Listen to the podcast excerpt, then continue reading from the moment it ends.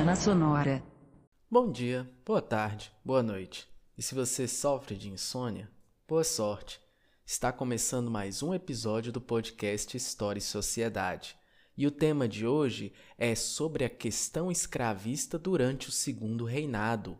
Vamos falar como estava a vida do escravo a essa altura, através da pressão inglesa para a abolição da escravidão, além também de termos as várias leis abolicionistas durante o Segundo Reinado, a Guerra do Paraguai também entrará no contexto e a vinda de imigrantes para trabalhar também nas lavouras de café, o que dificultou ainda mais a inserção do agora livre negro no mercado de trabalho. E para esse debate, eu tenho aqui comigo o meu caro amigo Mauro Sérgio. Nós vamos falar sobre tudo isso e eu tenho certeza que você vai gostar muito. Então não saia daí, fique atento, já vai começar mais um maravilhoso episódio. Roda a vinheta aí! a tomada que as realmente tomar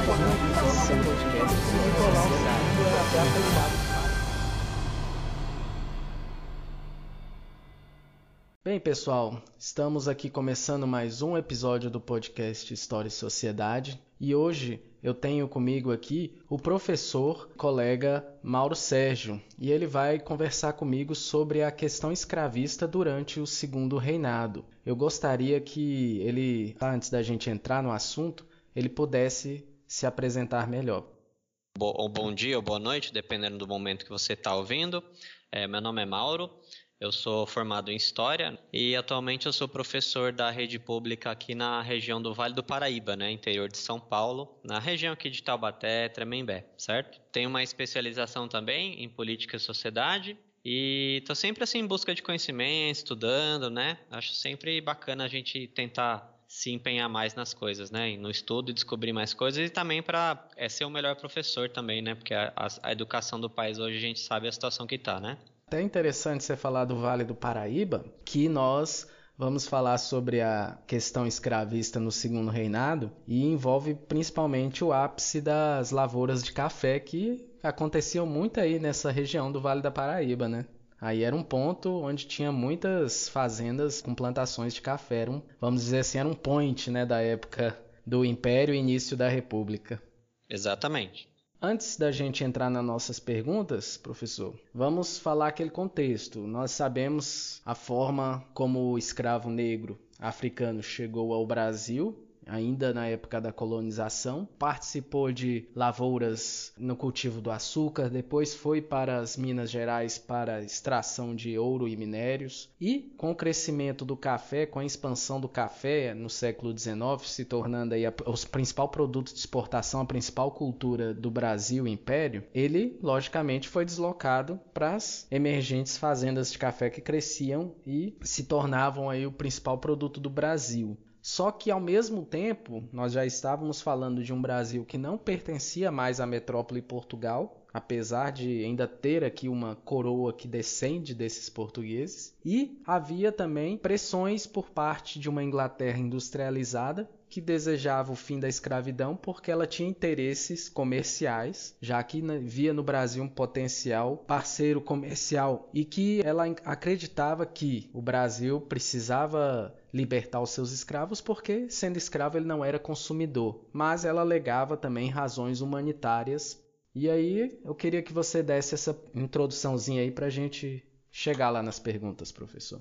Bom, é, o que nós temos é é um sistema que vai se desenvolver no Brasil a partir da colonização e durante muito tempo é onde, a, onde toda a riqueza do país ela vai ser tirada das costas do escravo. Então nós temos, por exemplo, no Brasil Império de 1822 a 1889, cerca de 80% da população analfabeta. Então nós temos o Brasil, o país que mais recebeu escravos de toda a história, né? De, se você analisar a escravidão negra, né, da África, trazida da África, foi o país que mais recebeu escravos. Então, a gente sempre comenta com os alunos que também foi, foi o Brasil, foi o último das Américas a abolir a escravidão, né? Então, por exemplo, o Haiti e outros países já tinham feito a abolição em 1810, 1820, 1830, muito antes, né? E o Brasil foi apenas o último, né, da América, em, apenas em 1888. Isso quer dizer o quê? Eu, eu, a gente analisando assim, fica claro que a mão do dominador aqui, da, da elite, ela é muito mais forte do que nos outros países, né? Isso impede a autonomia do trabalhador,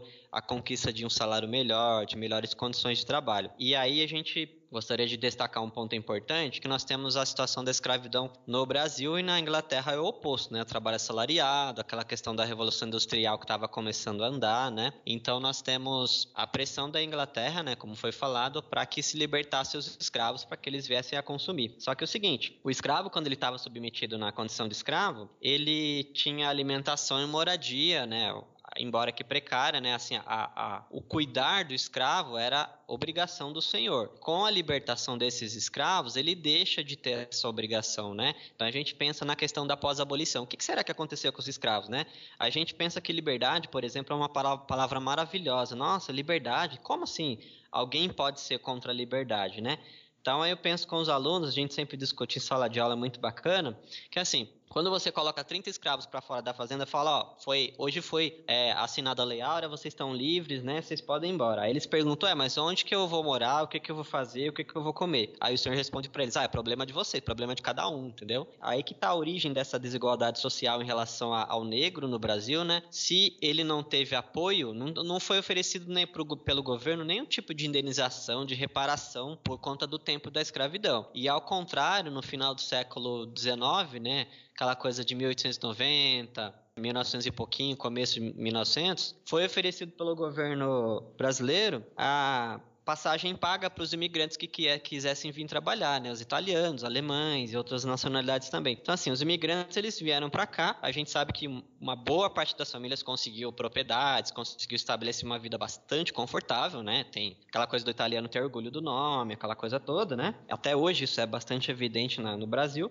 E para o escravo, o que, que sobrou para ele? Sobrou os empregos mais simples, né? Aquela coisa de os empregos que ninguém queria fazer, os bicos, né? E sobrou as moradias mais precárias, porque as, a, os locais de moradia, né? Os casarões, aquela coisa da casa grande, eram no, nas montanhas, eram nos picos mais elevados, né? Nas cidades mais elevadas. E o escravo ficou é, com, a, com a situação mais precária. Então ele ficou uma situação extremamente difícil que ela se prorroga até hoje, né? Se você olhar nas estatísticas, analisar os dados, você vê que a população negra ela ainda tem a menor escolaridade, tem o menor rendimento, apesar disso ter melhorado nos últimos 15, 20 anos aí.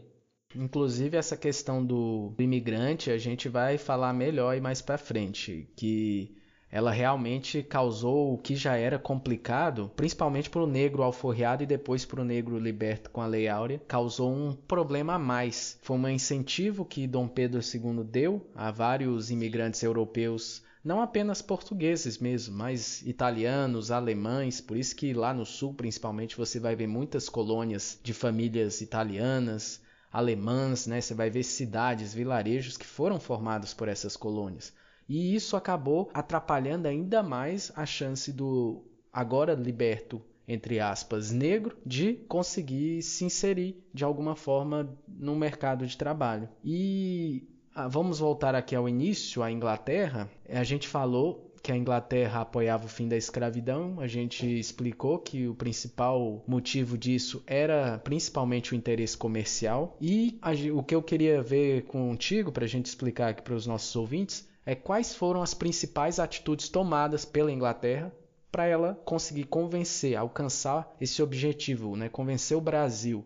Bom, é, primeiro, uma questão importante é que, na verdade, esse movimento da Inglaterra de querer acabar com a escravidão no Brasil, ele é bastante interessante. Por quê? A Inglaterra foi o país que, durante esse período, século XV, XVI, XVII, dominava é, os oceanos do mundo, né? Ela era a superpotência do mundo, é os Estados Unidos que é hoje. Então, ela todo o dinheiro, todo aquele acúmulo de capital, né, que a gente chama de capital inicial para para que ela pudesse realizar a revolução industrial e fazer aquelas mudanças gigantescas na sociedade, todo esse dinheiro veio da escravidão. A gente pode lembrar, por exemplo, do filme Piratas do Caribe. O que, que era o pirata? Era um cara que queria fazer mal, queria roubar as coisas porque ele era mal? Não. Ele era um cara, era o corsário, né? Ele era autorizado pela corte inglesa a fazer os saques em navios para poder acumular riqueza. Então, assim, aí você tem um país que é a Inglaterra que comete crimes diversos durante muito tempo, e aí nós temos agora o inverso. Não, olha, a gente não quer mais tráfico de escravos, a gente não quer mais isso. Então, assim,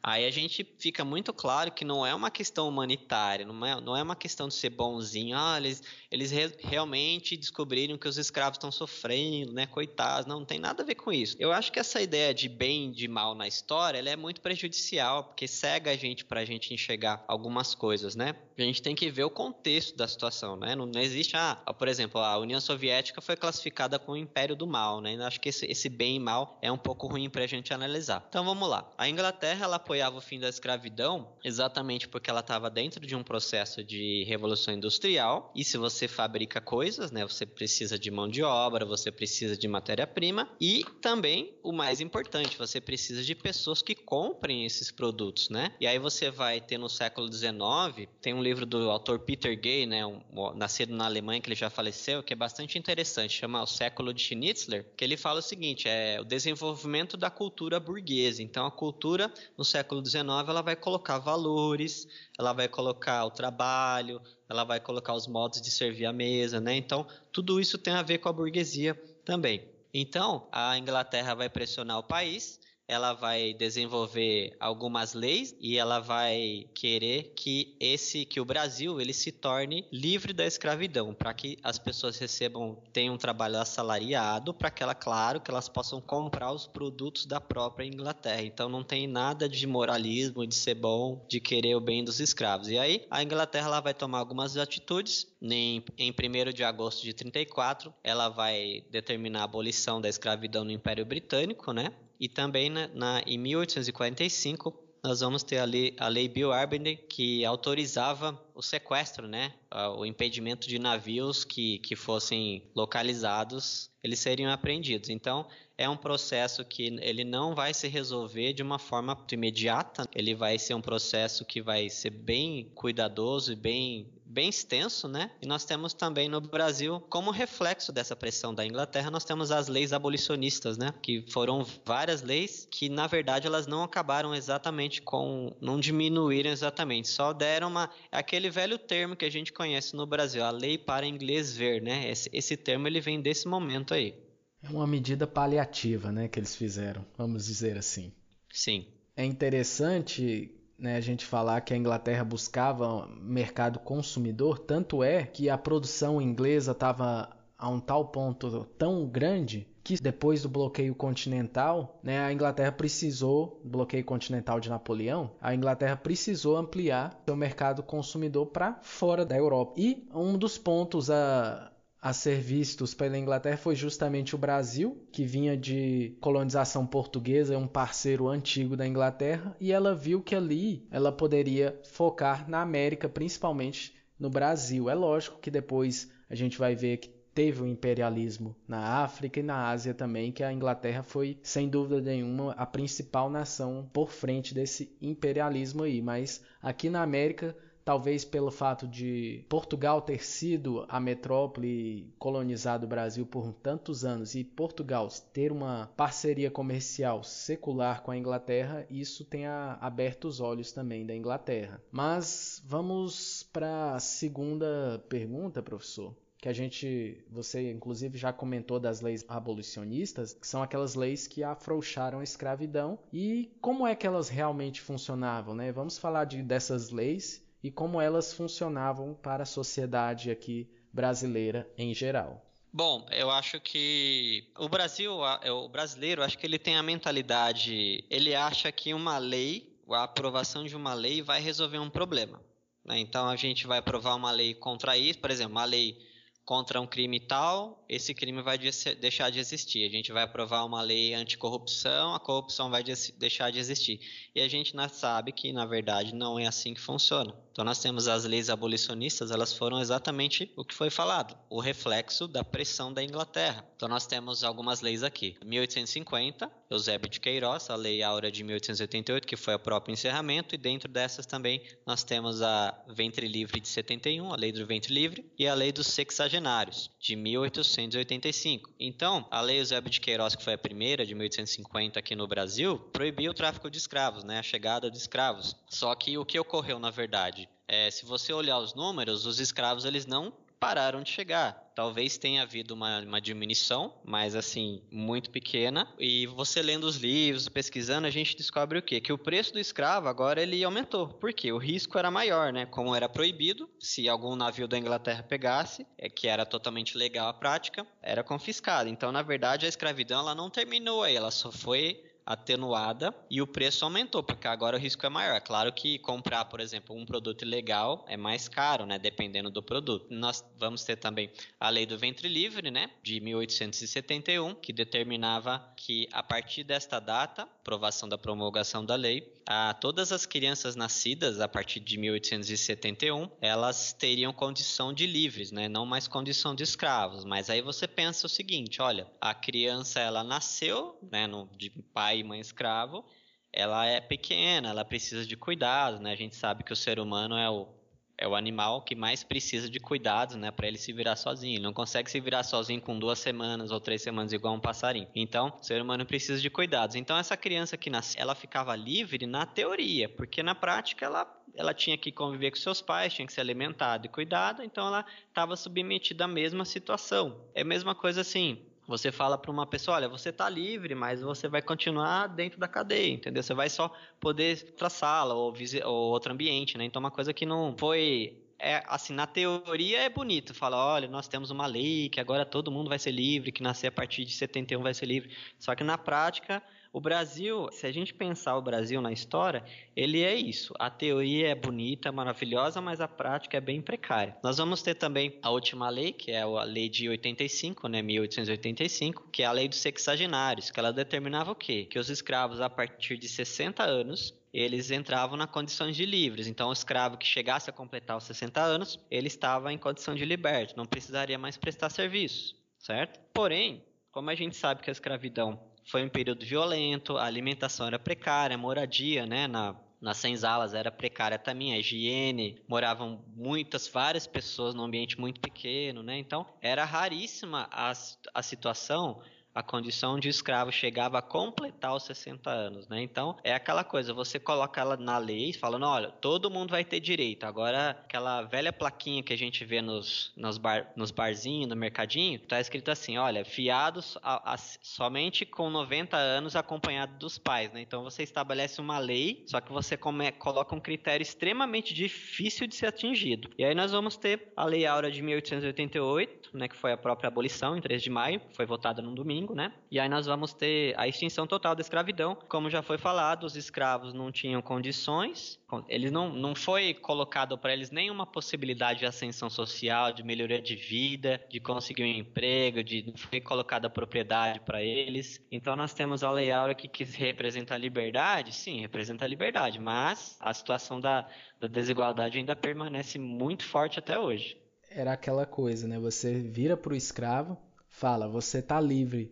E o escravo que viveu a vida dele toda dedicada àquele regime, preso, só trabalhava, só trabalhava, dormia, trabalhava, dormia, trabalhava, não fazia mais nada, não sabia ler, não sabia escrever, não conhecia o lado de fora da vida, não tinha aspiração, porque ele teve uma vida regrada a, a, a trabalhar, dormir e pronto. Então, como é que você vai pegar um ser humano desse e jogar e falar agora, meu filho, você está livre, pode fazer o que quiser. Ele nem sabe como começar ou por onde começar. Era a mesma coisa de você pegar uma criança de 3 anos e falar, agora você vai se virar sozinha, vai, vai crescer sozinha e não vai precisar de dar mais da minha ajuda, se vira. Você é independente. Uma, ela pode sobreviver no mundo, mas ela vai ter uma, uma sobrevivência totalmente contorcida, né? Não vai ser aquela pessoa que vai seguir um caminho estruturado, vai ser uma coisa desestruturada.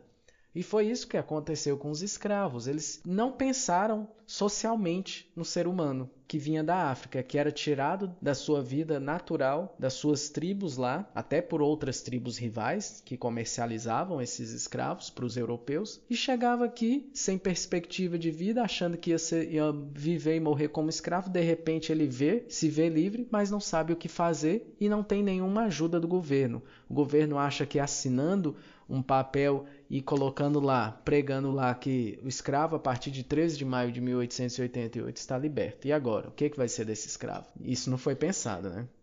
Exatamente, é aquela, eu acho que tem uma influência aí meio iluminista também, daquela coisa do liberalismo, né?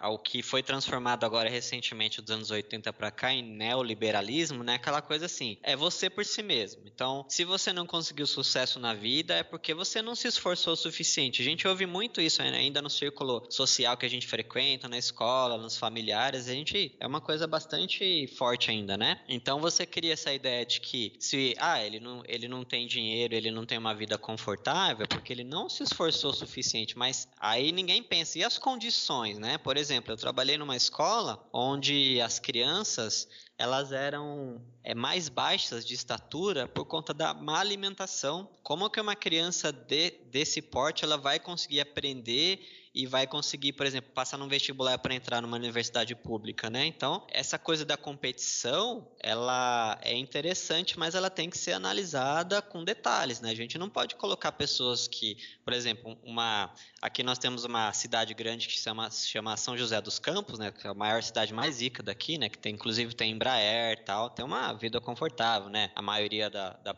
do pessoal que mora lá. E aí você vai colocar uma pessoa de São José dos Campos com uma pessoa de Lagoinha, que é uma cidade pequena aqui, extremamente pequena, né? A gente sabe que o orçamento escolar das cidades maiores é muito mais milionário, então tem uma série de condições, escolaridade, moradia, saneamento básico, própria alimentação também da criança.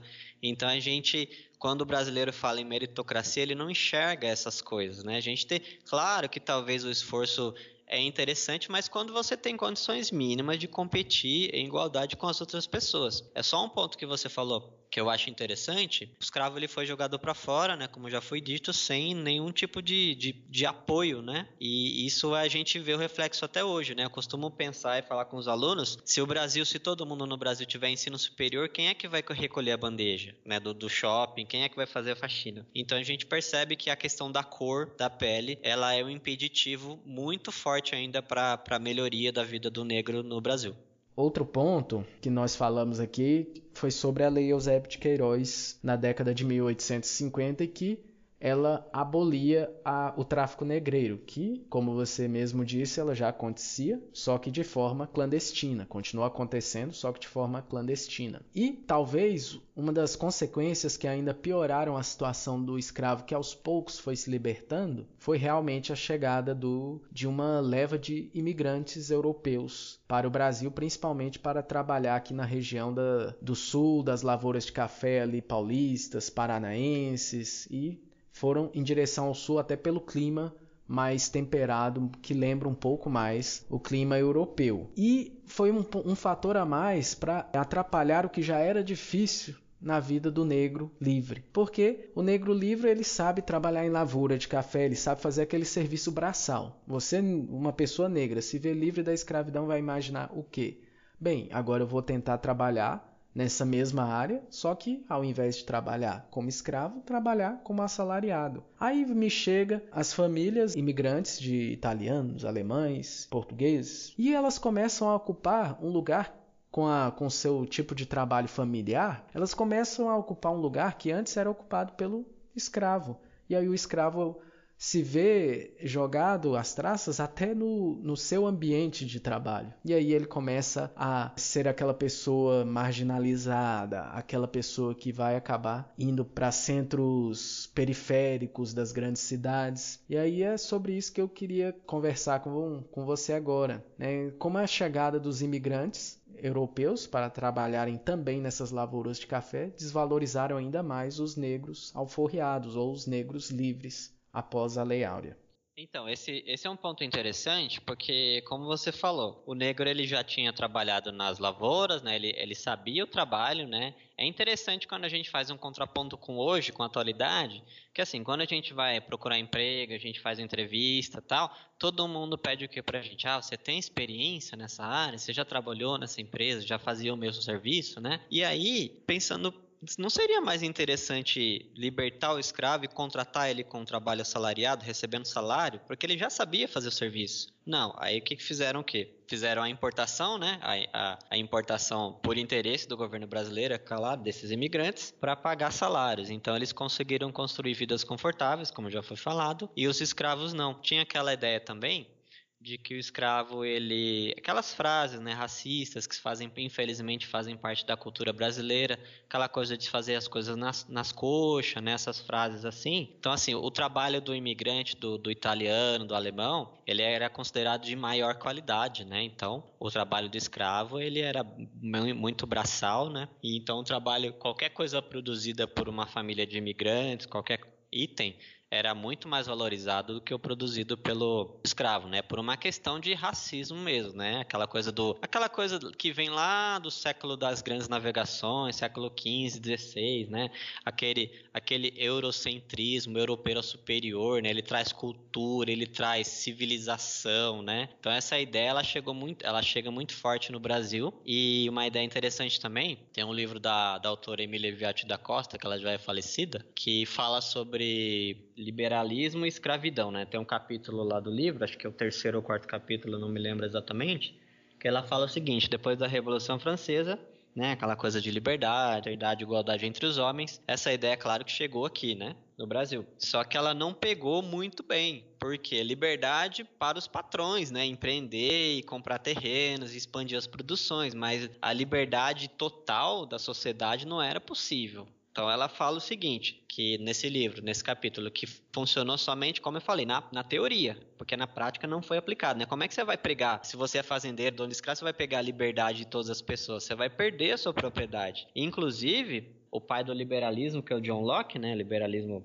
ele dizia que ele tinha ações, né, na, em uma empresa de, que trabalhava com tráfico de escravos, né, porque o escravo era considerado uma propriedade, era uma coisa, ele não era uma pessoa, era uma coisa que podia ser comprado e vendido como qualquer outra, né. Então a gente tem várias questões interessantes desse período e aí nós temos essa questão da Revolução Francesa, dos ideais de liberdade, só que isso não funcionou aqui. A liberdade é para andar de cima, né, e, e você, se você olhar de 1500 para cá, você percebe que o andar de cima ele está se forçando sempre é, colocando ações, estruturas para se manter no topo, né? E nós que, que as pessoas pobres, né? Que aí você, por exemplo, você vê, eu vejo muito, eu gosto muito dos termos que são apresentados na televisão, que fala, por exemplo, dos informais. Ah, tem, o Brasil tem tantos milhões de pessoas informais, informais. Informal dá, dá a entender o seguinte, que é uma pessoa que, ah, ela, ela escolheu essa categoria de trabalho. Não, ela não escolheu, ela não é empreendedora. Ah, o cara tá vendendo bolo na rua porque ele é empreendedor, ele criou tinha diferente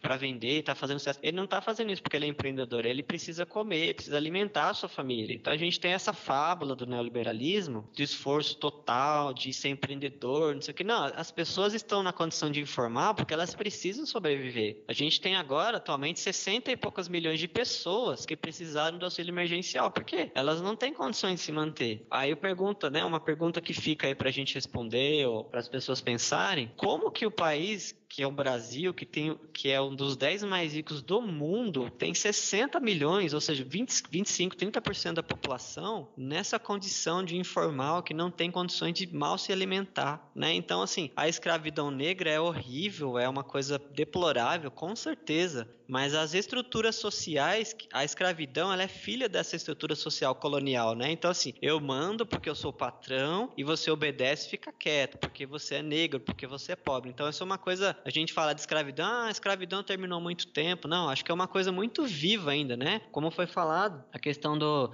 Tem, por exemplo, a questão do, do Brasil, que tem a, país tem a maior quantidade de faxineiras, né? De domésticas do mundo Não tem nenhum outro país que tem isso. Por, por quê? Por conta da baixa escolaridade. E aí você nega uma alta escolaridade. Eu fiz uma breve pesquisa aí há um, umas semanas atrás. De 2014 até 2020 agora, é, dos inscritos do Enem, eu peguei todos os números lá do Enem. De cada ano, ah, tantos inscritos, tem quantos bilhões de inscritos. E a, o número de vagas do SISU, né? Que é o programa aí, o sistema que seleciona para a universidade pública, né? USP, Unicamp, Federal e por aí vai as universidades públicas. Essa relação entre a quantidade de inscritos do Enem e a quantidade de vagas do SISU, ela não passa de 4% durante todos esses anos. É 3, pouquinho, não, não passa de 4%. Então, quer dizer, quem tem acesso à educação de qualidade, que é a escola privada, né? Tem acesso às melhores escolas, ele vai entrar na USP em medicina, ele vai ganhar um salário excelente quando ele se formar. E quem não tem, o que que faz? Cara não consegue, ou ele tem que entrar por uma faculdade particular. Então, assim, essa divisão entre pobres e ricos, ela é muito, muito forte ainda hoje no Brasil, infelizmente. Complicado, né? Nós vemos isso na nossa sociedade hoje, essa desvalorização do, do negro, do escravo, que, é, que ela vem já desde o início da colonização até os dias atuais. E, infelizmente, ainda vamos demorar muitos e muitos anos se a gente continuar com essa mentalidade e não tentar entender historicamente o porquê de haver essa separação, de haver esse critério para colocar o escravo sempre lá embaixo. O escravo não, agora não, desculpe, vou corrigir minha frase novamente. Colocar o, o negro sempre lá embaixo, a pessoa mais carente sempre lá embaixo e esquecer que ele, de acordo com o que nós vimos da Revolução Francesa, tinha aquela coisa de liberdade entre os mesmos seres, independente da sua classe social, da sua cor, e o que não acontece por conta também da herança eurocêntrica que nós temos, principalmente vindo de Portugal com a colonização. Apesar de não ser uma luta dos negros, e sendo menosprezados, inclusive, quando eles foram convocados para essa guerra, porque durante esse período em que haviam negros sendo alforriados ou com as leis cada vez tentando aos poucos tirar o negro dessa escravidão, eles participaram da Guerra do Paraguai e foi o maior contingente do Brasil de tropas foi composta por negros. E aí eu gostaria que o senhor falasse dessa participação deles durante a Guerra do Paraguai.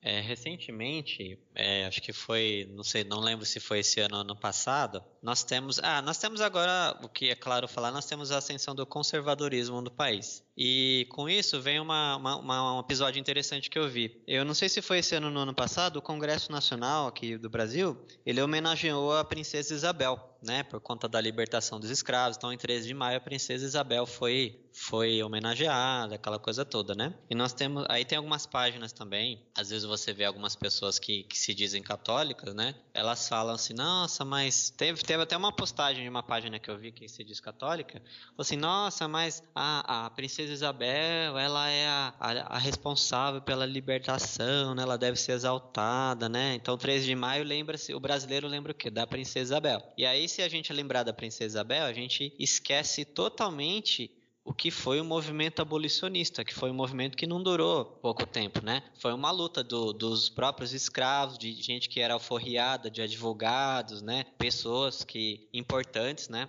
Que se posicionaram contra a escravidão. Então acho que essa é uma questão importante que a gente tem que ressaltar, porque assim, a gente não deve voltar a nossa mentalidade para heróis que vão salvar o pai. Não é o herói A, B ou C. Ah, vamos voltar no herói tal que ele vai resolver todos os problemas. Isso não existe, porque o Brasil é um país complexo, né? Só voltando então na questão da Guerra do Paraguai, nós temos então a Guerra do Paraguai no meio, né, do, do segundo do Império, né? Do segundo reinado. E nós temos também a participação dos escravos. Então, como o que, que era prometido para eles, né? Olha, se você dos negros, né? Se você chegar a sobreviver, essa guerra, nós vamos dar a carta de alforria para você. Então você vai ser liberto se você for na guerra e lutar certinho e fizer a sua parte lá. Então é claro que muita gente que era escravizada, né, que estava na situação de escravo, eles aceitaram isso, né? Então nós temos, então nós podemos concluir o quê? Que nós temos a Guerra do Paraguai e aquele cara que que tá lá na, na trincheira lá, que tá com aquela lama até o pescoço, que é o primeiro a ser colocado para tomar o tiro, primeiro, a primeira cabeça a tomar o tiro é o próprio negro, porque nós temos generais, né? Nós temos hoje aí um governo de generais, nós temos uma, uma estrutura militar muito grande, né? Eu não sei se ela é realmente necessária para o Brasil, mas porque a gente não tem guerra, a gente não tem. Nós, economicamente, nós já estamos submissos, né? Então, assim, é um conflito que desperdiçou muitas vidas, né? Cerca de 100 mil pessoas do, do Brasil morreram, né? Aproximadamente, é claro. E aí nós temos essa participação dos escravos, é, foi, foi prometido a alforria e também eles, eles seriam libertos, né? Sobre se, se lutassem certinho. Então, eles foram usados assim como, como aquela velha frase, né, velho ditado, como bucha de canhão mesmo para ser utilizado nessa guerra. Então, assim, olha, se você morrer, paciência, a gente não pode fazer nada. Agora, se você voltar, nós vamos é, dar alforria para você, entendeu? Então, eu li uma vez um artigo, parece que cerca de 18 ou 20 mil pessoas que receberam, sim, a carta de alforria, conforme foi prometido, né? Mas aí você olha um conflito, né? Uma guerra não é uma coisa bonita, é só destruição, morte, é, morte de todos os tipos diferentes, né, que você possa imaginar, então é uma coisa horrorosa. Então, uma boa parte do, dos mortos foi composta, foi colocado para a conta dos negros mesmo, infelizmente. Não, e a gente tem que entender que o negro ele ia para essa guerra primeiro como a comissão de frente ali numa tropa, né? Sim. Ou seja, se, se acertasse, acertava primeiro no negro. E segundo, muito mal equipado, com, uma, com roupas, fardas gastas e às vezes que não serviam na, no escravo, muitos descalço, com armamento precário, muitos não sabiam nem manejar a arma, às vezes pegava, usava o que tinha à mão, um porrete, um pau, o que fosse. Então realmente, é você além de ter jogado o escravo lá de qualquer jeito, né, falando que ah, lute aqui por nós, faça direitinho que você vai ter a sua liberdade, ainda equipa muito mal esse, esse escravo. Professor Mauro Sérgio, eu agradeço muito a sua participação aqui. A nossa conversa aqui rendeu bons frutos. Espero que quem possa estar escutando aí tenha maior, uma maior curiosidade em entender o sofrimento do escravo negro no Brasil e também em outras partes do mundo e que ele possa compreender a dificuldade que eles passam até hoje, né? Os seus descendentes passam até hoje aí na nossa sociedade. Eu gostaria de deixar esse espaço para ver se você gostaria de indicar algum livro, um site, um canal no YouTube, pode ser seu ou de terceiros, pode ficar à vontade, professor. Então, eu tenho um pequeno blog, né? O endereço é historia.blog.br, que lá eu faço algumas postagens, algumas coisas curtinhas, assim, né? Sabe, tipo, sobre história, sobre sociologia também, que eu sou professor dessa área também, escola pública, e também sobre um livro que eu acho muito bacana, né? Para a gente entender essa questão da escravidão, que chama Ser Escravo no Brasil, séculos 16 a 19, né, da autora Kátia Queiroz de Matoso é um livro bastante importante para a gente compreender o que, que realmente se passava na vida do escravo. Né? Tem estatísticas, tem vários gráficos que ela colocou. Então é um assunto bem interessante e apesar de ter acabado há muito tempo a escravidão, ela continua um assunto extremamente relevante até os dias de hoje. Eu agradeço também a oportunidade de a gente conversar, de esclarecer, de debater as coisas com o objetivo científico, né? Acho que a, a ciência é essencial hoje porque aos poucos acho que a, a opinião das pessoas pessoas está valendo mais hoje, infelizmente, né? Então, não, a gente quer, como a gente é professor de história, de sociologia, de outras matérias também, a ciência é extremamente importante. Então, agradeço a oportunidade de ter conversado com você, eu gostei bastante e eu espero também que os ouvintes também gostem. Eu agradeço muito, valeu. Eu que agradeço a sua participação. Tendo outras oportunidades aí, se o senhor estiver à disposição, eu posso estar chamando. E fica aí um convite para futuras conversas aqui no, no podcast, professor. Muito obrigado e até a próxima. Obrigado, até mais. E infelizmente chegamos ao final de mais um episódio do podcast História e Sociedade, episódio de número 11, onde falamos sobre a questão escravista durante o Segundo Reinado. Eu espero que você tenha gostado E nos veremos de novo na semana que vem, pessoal, com mais um episódio quentinho, maravilhoso saindo do forno. Então, um grande beijo no coração de todos vocês e vamos que vamos! O podcast História e Sociedade é produzido e editado por Sérgio Amaral e Vinícius Orix. Você nos encontra nas mais diversas plataformas de streaming de podcasts. Nos vemos na próxima, pessoal. Tchau, tchau.